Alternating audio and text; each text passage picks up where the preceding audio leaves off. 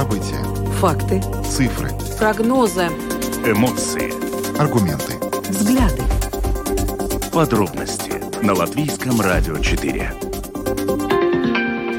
Здравствуйте. В эфире Латвийского радио 4 программа «Подробности». Ее ведущий Роман Шмелев. Евгений Антонов. 17 э, часов и 9 минут точное время. В нескольких словах о темах, которые мы э, сегодня успеем э, обсудить до 6 часов вечера.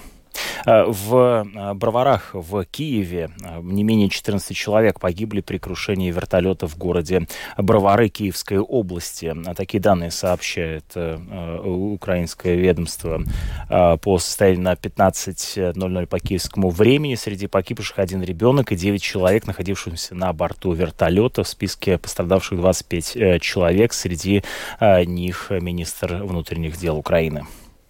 Совет по конкуренции оштрафовал автобусных перевозчиков ЛАП, Нордека и ЛСА почти на 2 миллиона евро. Как сообщил руководитель департамента э, соглашения СК и Ева Шмидта, размер штрафа определен в результате оценки тяжести и продолжительности нарушения, которые связаны с отягчающими и смягчающими обстоятельствами, а также их последствий и разных других аспектов. Сегодня в ходе нашей программы мы с, э, свяжемся с представителем автотранспортной дирекции и выясним у него подробности этого инцидента.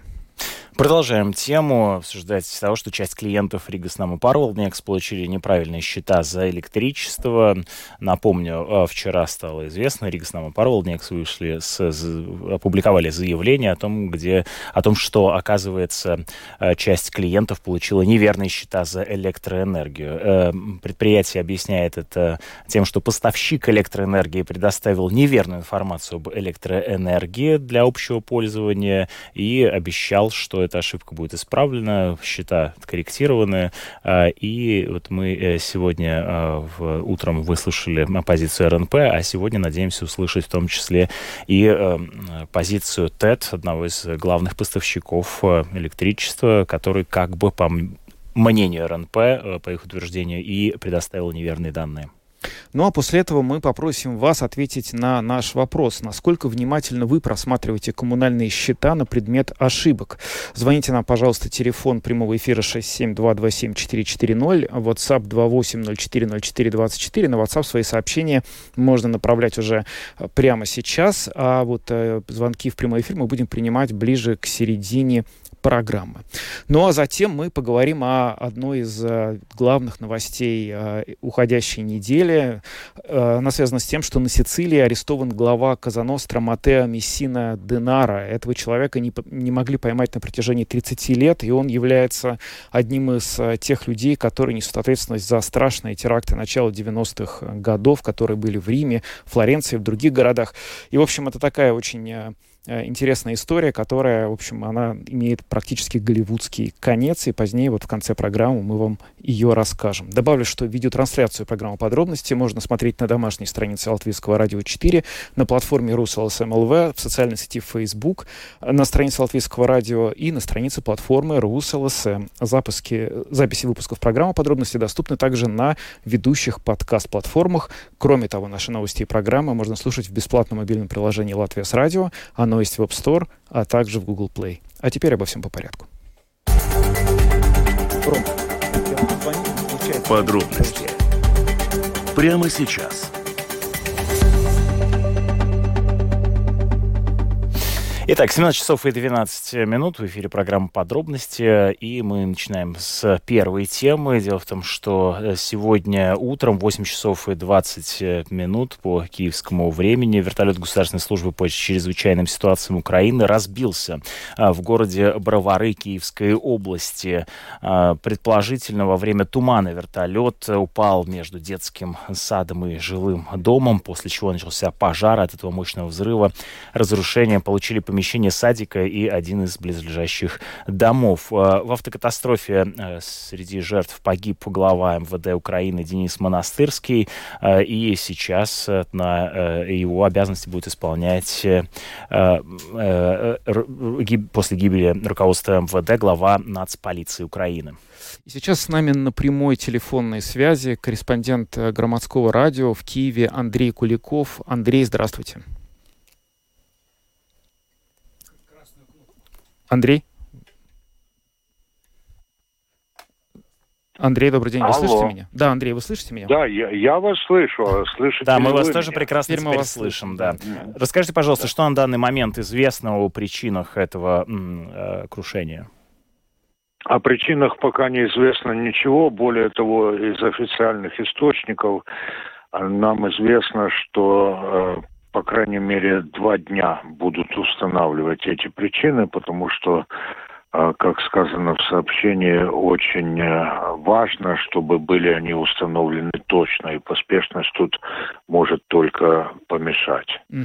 А Последнее известие нас немножко, ну, если сказать, не сказать порадовали, то, по крайней мере, э, сняли тон огромное напряжение, потому что уже говорят, что не 18 человек погибло, а 14. Понятно, что тут не о жизнях идет э, речь, но и о жизнях в том числе. Чем меньше жертв, тем легче нам это переносить. Что мы знаем вообще сейчас об обстоятельствах э, произошедшего? Я понимаю так, что это было очень рано утром, около 8 утра. И как вообще так вышло, что вертолет э, ударился в здание? Я понимаю так, что это был э, удар по зданию, да? А, да, а, он упал, по крайней мере, около здания. Это явно видно по фотографиям. А, 8 часов утра это совсем не очень рано, потому что комендантский час у нас заканчивается в 5 утра. Поэтому это уже время, когда многие люди спешат на работу, и, очевидно, руководство МВД спешило, как потом выяснилось, на горячую точку в Харьковской области. Сразу были предположения, что они э, летели, чтобы проинспектировать позиции Национальной гвардии недалеко от Киева, в свете того, что у нас все больше говорят о планируемом э, российском наступлении. Но затем начальник полиции Харьковской области написал, что он э, готовился встречать эту инспекцию или делегацию и, к сожалению, их не встретил. Погода в Киеве и окрестностях, а Бровары это практически граничит с Киевом. Последние два-три дня очень нестабильная, и сегодня с утра тоже был туман и э, тучи. Не знаю, насколько это имеет значение для современного вертолета, но тем не менее мы знаем, что принимают во внимание и такие факторы. Э, э, Можете ли вы несколько слов сказать о вот, погибшем главе МВД Денисе Монастырском? Какие задачи стояли сейчас перед ним и что будет с э, ведомством и руководимой им отраслью после его кончины вот, и назначения исполняющего обязанности Национальной полиции Украины?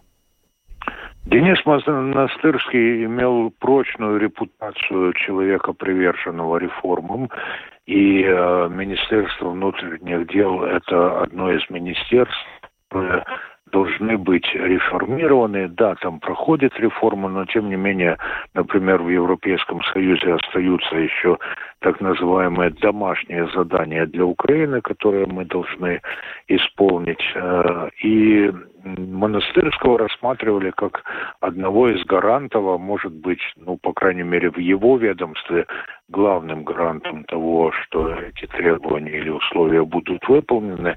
Кроме того, Министерство внутренних дел сейчас имеет особую роль, потому что войска Национальной гвардии подчиняются этому министерству, они в его системе. И, конечно, национальная полиция, она тоже принимает участие не только в обеспечении порядка, но и в настоящей во- войне. Национальная полиция, кстати, имеет хорошую репутацию, и назначение именно его, ее руководителя, временно исполняющему обязанности, с одной стороны, подтверждает эту репутацию, с другой стороны, дает надежду, что реформы будут продолжаться. А вот сегодня были достаточно много писали западные СМИ, BBC в частности, о том, что, э, возможно, трагедия произошла из-за того, что вертолет летел по очень, на очень низкой высоте, а сделано было это из соображений безопасности, потому что сейчас э, вот э, все цели, типа вот летательные аппараты, типа вертолетов тех же, должны летать очень низко, чтобы не стать жертвой потенциальных каких-то ракет, которые могут быть запущены. Это действительно так? Вертолет летел так низко, потому что есть определенные меры безопасности на этот счет выпущены? К сожалению, мы сейчас в таком положении, что когда, да, знаете, как это говорится, единство и борьба противоположностей. Безопасность в одном смысле и ее усиление чревато ухудшением безопасности в другом. Потому что сейчас уже возникают вопросы, и некоторые люди их открыто ставят. А безопасно ли было вертолету лететь не просто низко, а над населенным пунктом, над городом? И будем, будем, конечно, узнавать. Вполне возможно, что это было сделано для того, чтобы избежать атаки, но, с другой стороны, не зря в официальном сообщении говорится, что будет проверяться версия нарушения правил полета. Mm-hmm. Что ж, э, с нами был Андрей Куликов, э, корреспондент э, громадского радио из Киева. Андрей, спасибо вам за то, что подключились к нашему эфиру и рассказали. Спасибо, что вы с нами. Да, спасибо вам. Всего доброго и до свидания. Ну вот на данный момент следует добавить, что следствие рассматривает три версии крушения вертолета. Это и нарушение правил полета, и техническая неисправность самого летательного средства, и умышленные действия по уничтожению транспортного средства. Об этом сообщили в службе госбезопасности. Да, тут нельзя, кстати, не упомянуть, что сегодня вот э, в одном из украинских СМИ я прочитал информацию о том, что вертолет, который сегодня разбился, входил в партию вертолетов, закупленных еще прошлым главой МВД Украины Аваковым в 2018 году, и якобы это была та партия вертолетов, от которых ранее отказалась Норвегия из соображений безопасности, потому что они считаются не очень надежными. Ну, я не могу никаким образом от себя это прокомментировать. Ну, понятно, а, как-то да, связано, да. Как-то связано. Но если на самом деле окажется, что вот это действительно так, и этот вертолет был среди тех, которых раньше одна из европейских стран отказалась, и вот сейчас на нем летал глава МВД, то, конечно, это э, добавит какой-то новый вот э, нотки вот эту дискуссию, которая сейчас идет в Украине по поводу того, что же стало э, причиной этой трагедии. Ну и кроме того, следует добавить, что среди жертв также, помимо руководства МВД, также и ну, обычные жители, среди них есть и дети, пострадавшие, поэтому мы тут соболезнуем, выражаем свои соболезнования. Да. Да, жертв много, мы выражаем всем соболезнования, но пока мы переходим к следующей теме и поговорим о решении Совета по конкуренции по поводу штрафа автобусным перевозчикам, которое было принято сегодня. Э, да, э, напомним о том, что в эфире Латвийского радио 4 продолжает звучать программа «Подробности». 17 э, часов 21 минута точное время. Совет по конкуренции выявил запрещенное соглашение между тремя поставщиками услуг общественного транспорта в региональном автобусном сообщении и применил к ним штрафы на общую сумму почти 2 миллиона евро. Совет на основании полученных в ходе расследования доказательств констатировал нарушение статей закона о э, конкуренции. И эта статья исключает прямое либо косвенное установление цен или тарифов любым способом э, или правил их формирования. Ну вот вместе с нами на прямой связи представитель автотранспортной дирекции Виктор Затис, с которым мы прямо сейчас и обсудим эту тему. А, Виктор, добрый вечер. Добрый вечер. А, расскажите, пожалуйста, более подробно о том, а, собственно, как удалось вот э, выявить этот вообще сговор и почему он вообще стал возможен, с другой стороны.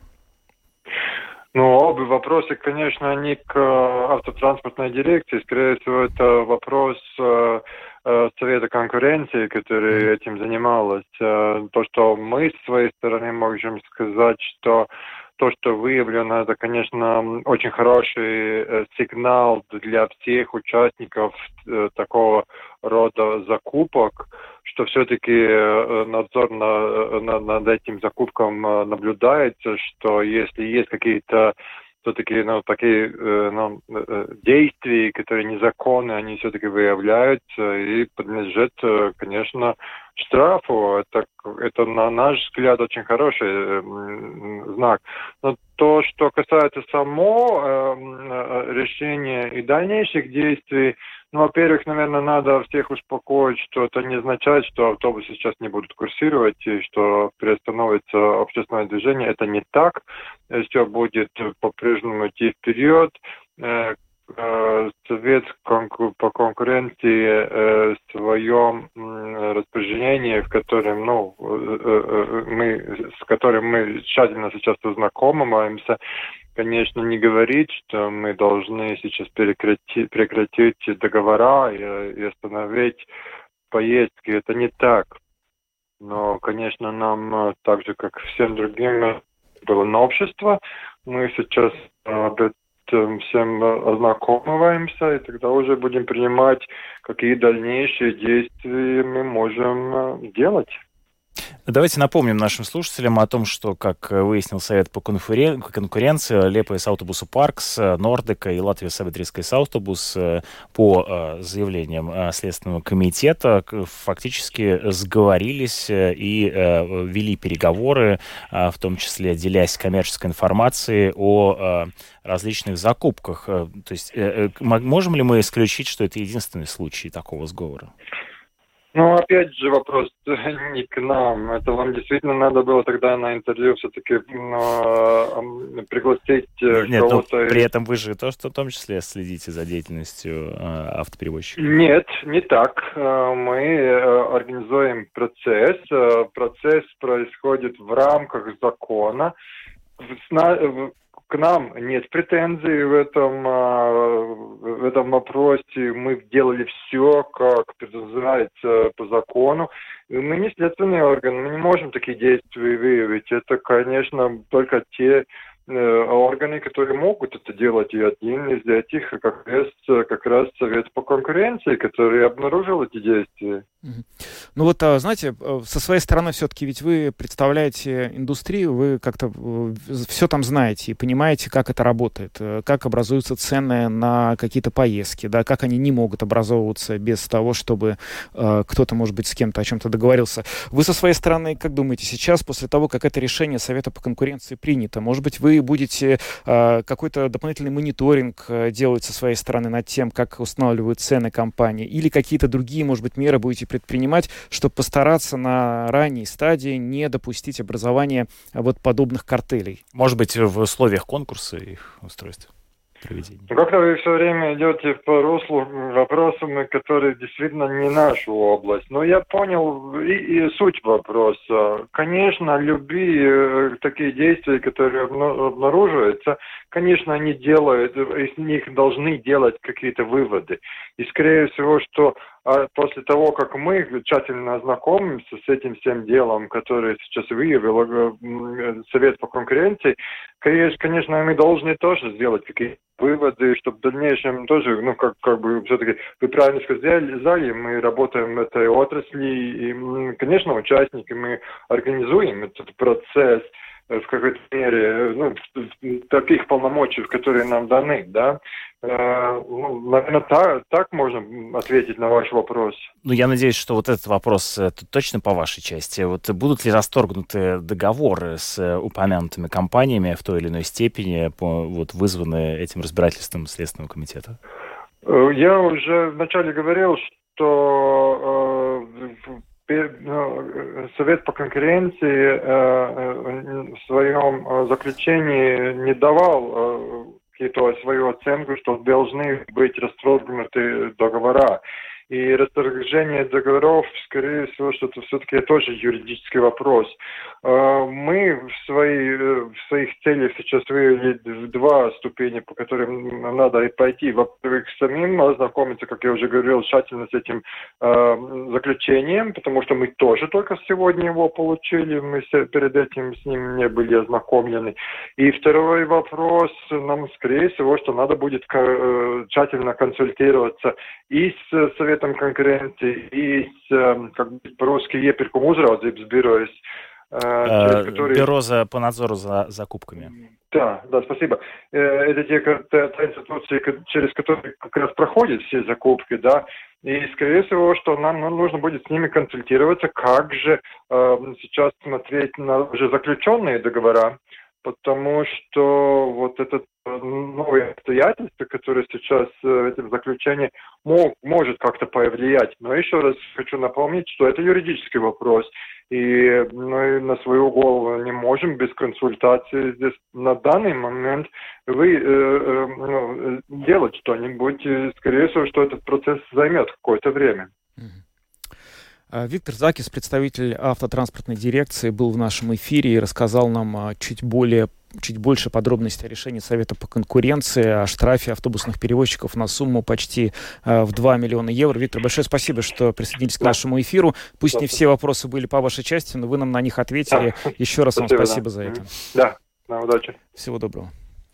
17 часов и 28 минут. Переходим к другим темам. А, вчера а, Ригас Наму Парволднекс, одно из предприятий, которое занимается обслуживанием домов в Риге, опубликовало свое заключение о том, что часть клиентов получили неправильные счета за электричество. И, как объяснили в компании, эта ошибка была связана с тем, что поставщик электроэнергии предоставил неверную информацию об электроэнергии для общего пользования потребленной установленный в декабре. Также РНП заверила, что э, это было установлено фактически в тот же момент, когда были разосланы счета, сразу после, и поэтому они будут э, пересчитаны а, а, и по словам, вот, по э, словам э, представителя РНП, как бы фактически еще никто не успел заплатить по ним. Но, тем не менее, там э, любопытная история заключается в том, что в некоторых случаях, в большинстве из них, по словам РНП, всего лишь на 1, 2, 3 евро э, была ошибка, а в каких-то случаях, э, э вот в случае 50 домов, э, составлял десятки или даже сотни евро. И сегодня в эфире программа «Домская площадь» Крис Слэшкаунс, представитель предприятия по обслуживанию домов Рига Снамус Парвалдневис, пояснил, каким образом это стало возможно. Это разные районы, но часть из них находится в Болдырае. Это э, дома э, советской армии, которые в свое время не имеют никакой документации по э, электричеству, по инсталляции электричества, которое подходит к дому. И в свое время эти дома не были приняты, приняты э, со стороны Латвэнерго, поскольку не имеется никакого рода документации по э, инфраструктуре поставки электричества. И этим домам э, предлагалось э, в свое время уже по несколько раз э, э, в принципе создавать эту инфраструктуру э, с нуля, и в тот момент можно было и получать электричество напрямую с поставщика, но, к сожалению, на данный момент такого решения не принято. В этой связи, ну, такой, э, также э, наш слушатель интересуется, а кем быть, как вообще быть уверенным в том, что в счетах за отопление, например, нет ошибок, потому что понятно, что все сейчас э, в некотором шоке пребывают от тех счетов, которые получают. Все услуги, которые поставляются, они поставляются, в принципе, по счетчику. Это касается также теплоэнергии, это касается и других а, услуг. Если говорим насчет теплоэнергии, то дом а, имеет счетчик, по которому снимаются эти показатели. Отличие, наверное, от электричества, в котором мы имеем такого рода ошибку, это в том, что тариф на отопление, он не меняется в таком скажем так, объеме и порядке, как это происходит с электричеством, если мы пользуемся конкретной услугой, которая имеет эту изменную часть теплоэнергия, она не э, меняется так часто в наших счетах, так что, в принципе, по этой части вопросов нету. К тому же электроэнергия, она э, теплоэнергия, она имеет в Риге тариф, который э, утвержден и который мы пользуемся. Так что там э, вопрос о возможной ошибке, он, э, в принципе, исключается уже теми параметрами, которые я уже назвал. Крис Лэшкаунс, представитель предприятия по обслуживанию домов Ригус Намо Парвалднекс, был сегодня в эфире Домской площади, утренней программы Латвийского радио 4, и рассказал о том, что произошло и каким образом несколько десятков домов в Риге получили повышенные неверные счета с повышенной платой за электроэнергию. В частности, по его словам, Rīgas namu pārvaldnieks самостоятельно не может никаким образом эти деньги начислять, потому что она просто получает информацию от оператора, который это делает, и эти услуги представляют представляет компания TED. Во многих случаях нам представляет компания TED. Да, вместе с нами на прямой связи руководительница отдела коммуникации компании TED Лаура Янсена. Uh, Laura, labdien! Mēs prasam jums sniegt Jā. komentāru no TED puses par to jautājumu. Jā, labdien! Rīgas nama pārvaldnieks izmanto pēdējo garantēto piegādi, ko šobrīd Latvijā nodrošina TET un kārtība, kā tiek aprēķināti tarifi, tiek noteikti ministra kabineta noteikumos. Tas nozīmē, ka pēdējās garantētās piegādes elektroenerģijas cena tiek aprēķināta pēc biržas Nordpool cenām. Un tā ir publicēta arī elektroenerģijas biržas tīmekļa vietnē. Šai cenai papildus tiek pieskaitīts pēdējā garantētā piegādātāja noteikts uzcenojums, un šie dati par pēdējās garantētās piegādes tarifiem oficiāli tiek ievietoti arī TET mājaslapā. Uh, savukārt šajā gadījumā kļūda Rīgas nama pārvaldnieku rēķinos visticamāk ieviesies, jo Rīgas nama pārvaldnieks bija izmantojis informāciju no TET un Rīgas nama pārvaldnieka darbinieku savstarpējās ēpastu sarakstus, kur bija TET pusē ieviesies drukas kļūda. Uh, savukārt oficiālajās tarifu atspoguļošanas vietnēs informācija bija atspoguļota korekta. Un arī rēķinos, kas tika sūtīti no TET puses, uh, piestādīt Rīgas nama pārvaldniekam kļūdas nebija. Mhm. Tā, tālūk.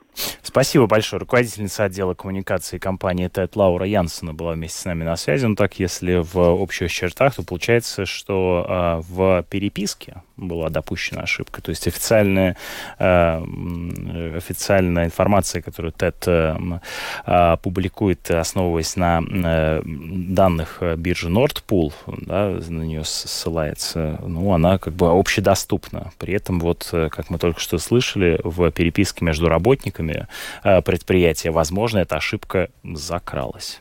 Да, и это ставит вопрос, который мы сейчас хотим адресовать вам, уважаемые радиослушатели. Насколько внимательно вы просматриваете ваши коммунальные счета на предмет допущенных там ошибок, потому что, как теперь выясняется, ошибки могут быть с любой стороны. И в переписке, и со стороны компании, которая подает данные, и с той, которая потом эти счета выставляет.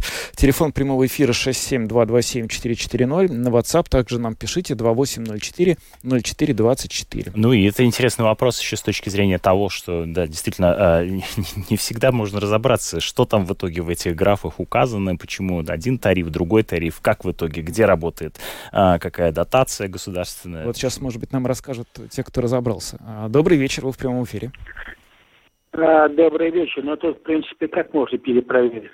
Надо лес, подвал, смотреть, счетчики сверять, но это надо, значит, быть как минимум хотя бы минимально в этом деле разбираться. А так, ну что, берешь квитанцию, берешь калькулятор и ты пересчитываешь все заново. Возможно, где-нибудь ошибка. Но меня сейчас больше интересует, как вот с января, значит, сейчас новые конкуренты вышли в газа. Вот как, как оплачивать услуги за газ, вот мне больше сейчас интересует.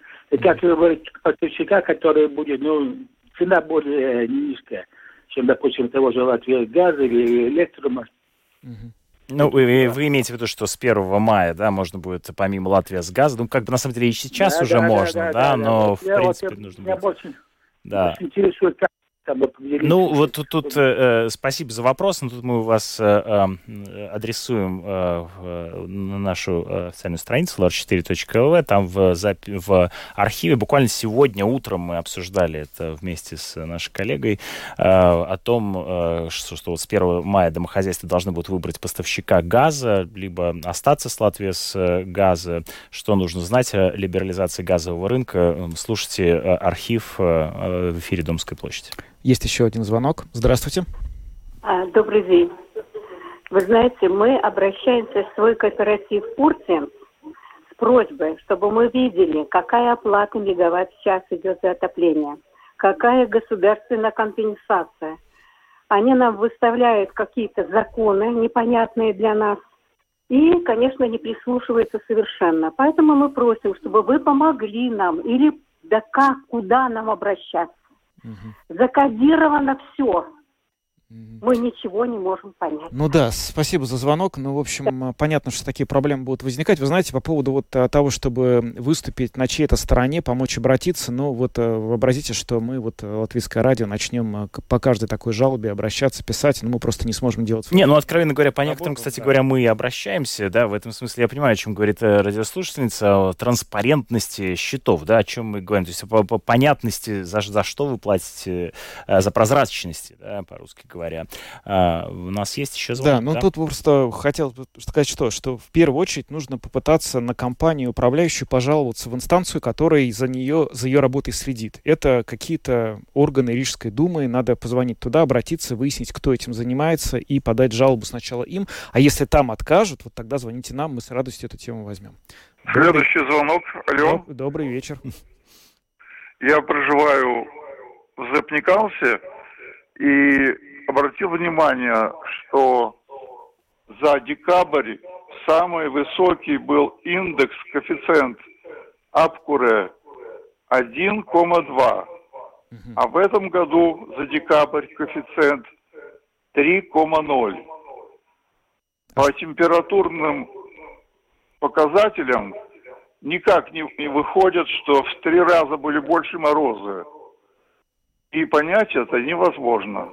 Нет, ну морозы в декабре Спасибо. были, а что за это, за такой коэффициент, это, конечно, очень сложно. Я первый раз про это слышу, что какие-то есть коэффициенты, и я очень понимаю, что с этим э, делать. Ну, это вот на самом деле, э, я все больше убеждаюсь, что, конечно, этому нужно учить в школе или потом вот рассказывать об этом подробно, а, о том, как образуется счет. Кажется, это такая, казалось бы, бытовая вещь, но действительно разобраться там бывает э, черт ногу сломит. Где какой коэффициент, куда, что, значит, как, где дотация. Да. А, Я вижу, что наши слушатели тоже не, не- а, многие озадачены. этим. Озадачен. Есть еще звонки. Здравствуйте, вы в прямом эфире. Алло. Да. Говорите, пожалуйста. Добрый вечер. Послушал э, как бы рассказы о счетах. Антону громадный привет. Он совершенно не читает свой счет. Может, он живет в своем доме.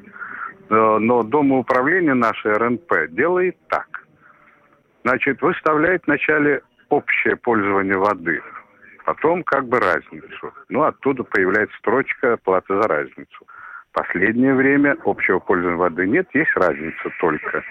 После этого жирно печатает государство, заплатило столько-то. Так, значит, надо в счете показать, сколько всего было, и по той формуле, которую государство говорило, показать, как появляется последняя цифра, а не просто гадание на этом самом. Да, я изучаю счет э, вверх-вниз и по диагонали. И все время вижу вот это, тоже РНП. А добиться у него ничего нельзя. Большое вам спасибо. Спасибо вам за звонок. И снова вот обозначил наш слушатель проблему прозрачности, или точнее непрозрачности да, счетов. Да, но на самом деле тут еще проблема в том, что многие решения в коммунальном хозяйстве принимаются специалистами, и они не всегда объясняют, каким образом они их, то есть они их не мотивируют. Например, меняют а, показатели мощности электрической сети, из-за чего вырастает стоимость электричества для конкретного дома. Я, например, с этим столкнулся. И непонятно, нужно было это сделать или нет, но это уже решение принято. Вот как с этим действовать, не очень ясно. Есть еще звонок. Ага, звонок сорвался. А, Есть еще некоторое время для звонков. А Насколько внимательно вы просматриваете коммунальные счета на предмет ошибок? 67227-440, WhatsApp 2804-0420. Ну вот очень интересно было бы услышать, дозвониться нам кто-нибудь, кто э, разбирается в этом, да, и вот э, кто дока в своих счетах, э, знает, как они образуются. Вот, пожалуйста. Есть? Да. Здравствуйте. Э, Добрый вечер. Ну, у меня немножко легче, значит, я живу в частном доме, да, но все равно там, значит, сталкиваюсь с изменением тарифов и так далее. Я вообще всех очень призываю. Один раз потратьте на самообучение какое-то время, чтобы понять вообще, в каких дебрях вы плаваете, чтобы потом легче разбираться. И, значит, если находите ошибку, никогда не оплачивайте сразу эти счета, а созванивайтесь с управляющей компанией или с поставщиком там энергии и так далее. И кроме этого, еще обращайте внимание, кроме коммунальных счетов, на все про- прочие опасности, которые вас окружают в оплате э, ваших услуг и товаров. Вот я э, постоянно сталкиваюсь в сетях крупных наших, не буду указывать какие, значит, с одним и тем же примитивным обманом, когда один товар акционный стоит, значит, ну, грубо говоря, вино, хотя я не поклонник, чтобы пропагандировать алкоголь. Вот есть вино за 10 э, евро, ставят акцию, что оно стоит сейчас 4, а вместо этого ставят бутылку, которая стоит 12. Вот человек, который верит все, что там написано, берет просто эту бутылку, и когда рассчитывается на кассе, он может даже не обращать внимания в этом чеке, попадает на деньги. Так что кругом только-только-только смотрите и считайте. Ну вот, кстати говоря, наш слушатель э, напомнил мне личную историю. Мне тоже как-то пришел счет, в котором я, когда его получил э, э, некоторое время назад, я, честно говоря, мне глаза на лоб полезли. 90 евро за вывоз мусора. Я поинтересовался, что у нас всегда столько стоил вывоз мусора. Я посмотрел предыдущие счета. Нет, вроде в, разы, в десятки раз меньше. В итоге они запятую не там поставили. Ну, Вместо ж. 9 евро мне хотели поставить 90. Ну вот, да, я э, решил его не платить, выяснил. а в итоге ошибку исправили. Так что это вот действенный совет. Да. Оказывается, при пересылке э, электронных писем могут закрасться серьезные погрешности. Да, давайте еще примем один звонок. Здравствуйте. Добрый день. Добрый. Я вот второй раз дозвонился, но продолжение разговора такое, что когда я хотел поинтересоваться в Рижской думе, Mm. кто же контролирует Ригас Парвалдникс, мне сказали, что его пока никто не контролирует. Вот интересно, может быть, назначить Иванова Петра? Все, спасибо. Может быть, но я не знаю, где его взять, этого Иванова Петра, честно говоря, который сейчас добровольно пошел бы с желанием и с надеждой на лучшее стал бы контролировать Ригас нам Спарводнекс. Там такое ощущение, что, в общем, много разных сложных вопросов. Э, Да, и напомним, что на WhatsApp по-прежнему вы можете написать. Э, В случае, если вы, вот, э, как Евгений уже упомянул, да, столкнулись с какой-то проблемой, с которой вы не знаете, каким образом справиться, и вы обращались уже в различные инстанции, и э, вам, у вас тоже там э, такой возник бюрократический футбол, то пишите 28040424, как можно более конкретно при этом, пожалуйста, и немногословно опишите свою ситуацию. Э, Мы посмотрим, что можем сделать. Что ж, спасибо всем, кто звонил сегодня нам в прямой эфир. Мы обсуждали растущие цены на коммунальные услуги и не всегда адекватные этим растущим ценам счета, которые еще больше удорожают их стоимость для наших карманов. В общем, э, явно, что в ближайшее время, как э, посоветовал нам один из дозвонившихся слушателей, нам всем придется стать, если не экспертами, то, по крайней мере, разбирающимися хорошо людьми в том, каким образом устроено начисление у нас платы за те иные услуги, почему она растет, что облагается НДС, что нет, что должно облагаться НДС, а что нет. В общем, всем нам придется в этом как-то разбираться. Переходим к следующей теме. Поговорим о, событиях э, такой международной значимости. В Италии арестован был Матео Мессина Денаро, один из самых влиятельных боссов сицилийской мафии, который 30 лет находился в розыске. Э, Он был задержан в понедельник в частной клинике в столице Сицилии Палермо. Ну, э, Евгений, вот к своему стыду, откровенно говоря, я не знал о существовании этого знаменитого мафиози. Ты как-то в нем был в курсе? или- Я узнал о его существовании после того, как его задержали, потому что этот Тоже в человек, да, этот человек пропал с радаров э, 30 лет назад, в 93 году, и это произошло после серии терактов, которые произошли в Италии, и э, это были взрывы в Милане, Флоренции, где вот галерея Уфица, она вот сейчас э, в комментарии, который будет звучать, будет упоминаться в Риме, погибли люди, там были... Уфицы во Флоренции. Во Флоренции, да. Э, э, Там прямо было очень тяжело и э, очень э, страшные были истории, связанные с этим. А потом этот человек пропал. И он долгое время не, были, не было понимания вообще, жив он, нет, где он находится. И вот внезапно его удается поймать. И эта история, она, конечно, не только про то, как э, преступник получил наказание, но она еще имеет такое совершенно голливудское измерение. Э, и вот э, мы поговорили о том, как это все происходило с э, римским искусствоведом и журналистом Славой Швец, который рассказал все про то, как его ловили и что, собственно говоря, вообще эта история для нас, для всех показала. Нужно начать с того, что э, наш прекрасный свежеарестованный герой э, Матео Мессина Динаро, он э, занимает позицию главы э, Коза Ностры, главы э, именно сицилийской мафии, сразу после ареста Тоториина в 1993 году. И а, это человек, за которым висит некоторое количество приговоров, э, включая приговор к смертной казни и э, пожизненному. И это человек, который скрывался от полиции с лета 1993 года, вот как раз того самого времени. На протяжении долгих лет думали, что, он, а, что у него получилось выехать из страны, что он скрывается в Аргентине, что он скрывается в Испании, но прочесывания других стран ни к чему не привели, и стало понятно, что он до сих пор находится на Сицилии. После чего на протяжении долгих лет а, карабинерам получилось и полиция расставить прослушку.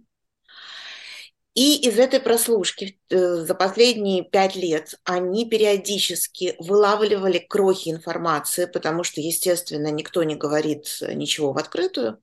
Но иногда им в переговорах встречались упоминания некого родственника, который болен раком. По имени родственник не назывался, это был какой-то дальний родственник. В общем, какие-то кто-то иногда проговаривался вслух, озвучивая то, что он ищет в Гугле. Да, что вот какие-то поиски то ли клиник, то ли типа операции, которая нужна для определенного вида рака. А слыша повторяющееся слово «рак», полиция сделала невероятную вещь. Она просто запросила данные всех больниц, вообще всех. И на протяжении долгих лет они просеивали человека за человеком, всех тех, кому могла бы понадобиться операция, потому что речь шла, шла про операцию. Через несколько лет, там буквально пару лет на это все это понадобилось, круг сузился сначала до 10 человек, потом до 5, а потом до одного единственного, который выглядел очень странно э, по документам. Он выглядел как человек, получающий химиотерапию, как племянник некого мафиозного босса.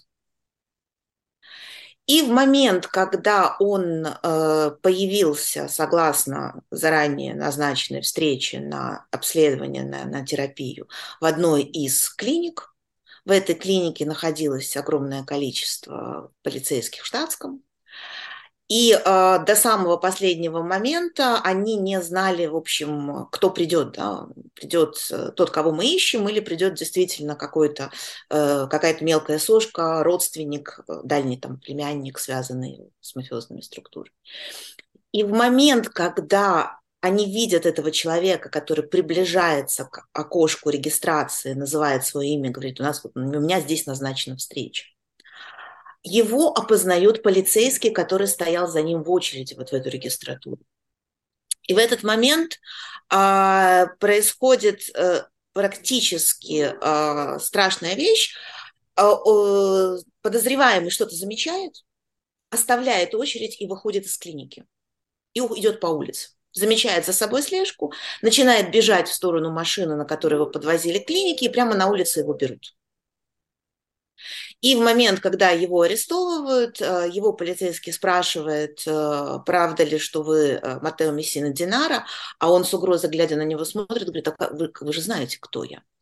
Да, ну вот вообще тот факт, что его с таким трудом и так долго пытались поймать, он показывает, что действительно этот человек был по-прежнему очень влиятелен. Вот мы все помним э, крестного отца, да, и вот был такой, ну, есть такой э, флер как бы вот о социалистской мафии, что она всесильна, что она по-прежнему управляет всем. Это в современной Италии по-прежнему так, как это было когда-то, или сейчас как-то это все равно стало менее значимо? Для жизни страны? А, смотрите, дело в том, что у нас несколько мафий. У нас есть мафия Калабрии, у нас есть мафия Сицилии, они называются по-разному, они действуют по-разному. В любом случае это организованная криминальная преступность. Вот что касается самой влиятельной именно сицилийской мафии, которую мы знаем как Коза Ностра, да, потому что, в общем, у них у всех разные имена. Коза Ностра оказывает намного меньшее влияние, в основном она влияет на а, еще до сих пор, если мы говорим о массовом влиянии, это все-таки влияние а, именно сицилийское, да, исключительно внутри Сицилии, но тем не менее, да, у нее, насколько можно, каждый раз это все с удивлением для себя открывают, у нее до сих пор остались а, корни в правительстве и преправительственных структурах, хотя, в общем-то, за 30 лет борьбы с мафией, казалось бы, мы хотя бы от сицилийской мафии, ну, почти больше, чем наполовину избавились.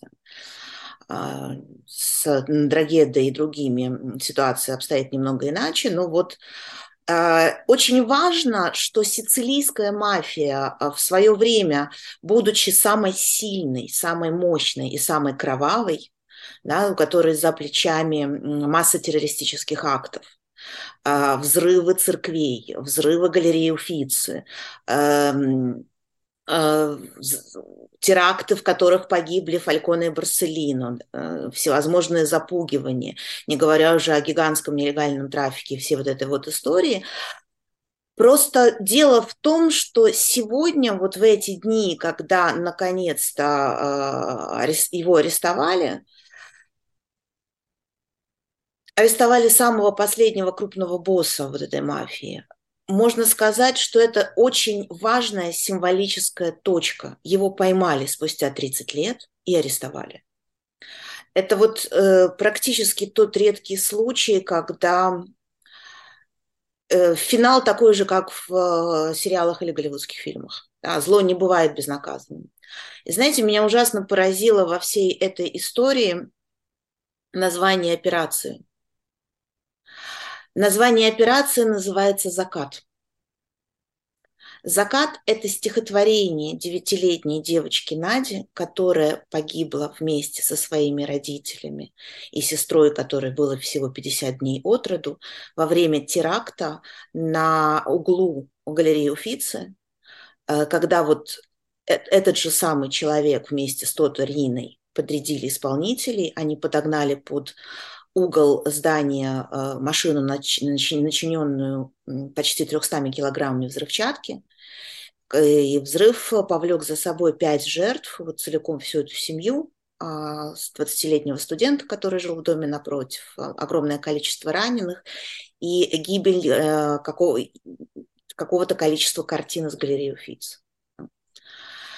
А, девочка Надя написала очень простенькое детское стихотворение, которое называется «Закат», что вот наступает полдень, и солнце возвращается в свою постель, и все потихоньку заканчивается. Буквально три строчки. И операция называлась «Закат» в честь этого ее стихотворения. И когда они арестовали э, Матео Мессина Динаро и привезли в ангар полицейский, который специально был, где был развернут вот, э, штаб этой операции, он увидел это название, и он увидел этот стишок. И он, конечно же, прекрасно знает про это все. И мне кажется, вот в этом во всем есть какая-то такая совершенно правильная доля справедливости – которую, в общем-то, мы все ждем от мироздания, и которую мироздание нам не предоставит, если мы ее не сделаем собственными руками. В этом смысле, конечно, операция по задержанию э, Матео Мессина Динара выглядит э, совершенно удивительно. Да? Это тот редкий случай, когда жизнь сильнее любой литературы швец, искусствовед и журналист из Рима рассказал нам подробности того, как в Италии после 30 лет поисков был арестован главарь сицилийской мафии Куза Ностра Матео Мессино Денаро. Да, ну вот э, э, собеседница твоя говорила о, о возмездии, которое э, рано или поздно настигло э, мафиози. Но вот я в этот момент думал, конечно, о том, э, какая удивительная история. И в этой связи э, такой все-таки она обладает романтическим флером, э, что кажется как раз э, может, наоборот, привлекать. Да? Вот есть что-то в этом такое, в, это, в этой всей истории удивительно э, закрученное, э, вот, что, конечно, не хотелось бы переживать, но очень интересно слушать.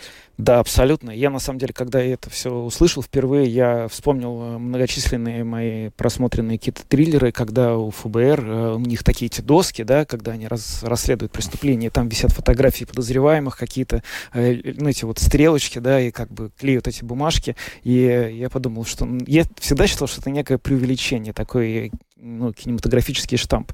Но вот у людей э, в Италии 30 лет на доске висел стихотворение ребенка девятилетнего, которое погибло. Так, господи, да. мафиози, который кожей почувствовал, что за ним следят, боже это, мой. В общем, по крайней мере, скажем, история, правда, очень кинематографичная, и, э, безусловно, во-первых, она про возмездие, и, ну и она является почти готовым сценарием для чего-то, что можно по ней снять. Спасибо вам большое, э, уважаемые радиослушатели, за то, что были вместе с нами. В эфире программа «Подробности» прозвучала э, Латвийского радио 4. Ее провели для вас Роман Шмелев и Евгений Антонов. Звукооператор Андрей Волков, видеооператор Роман Жуков. До свидания.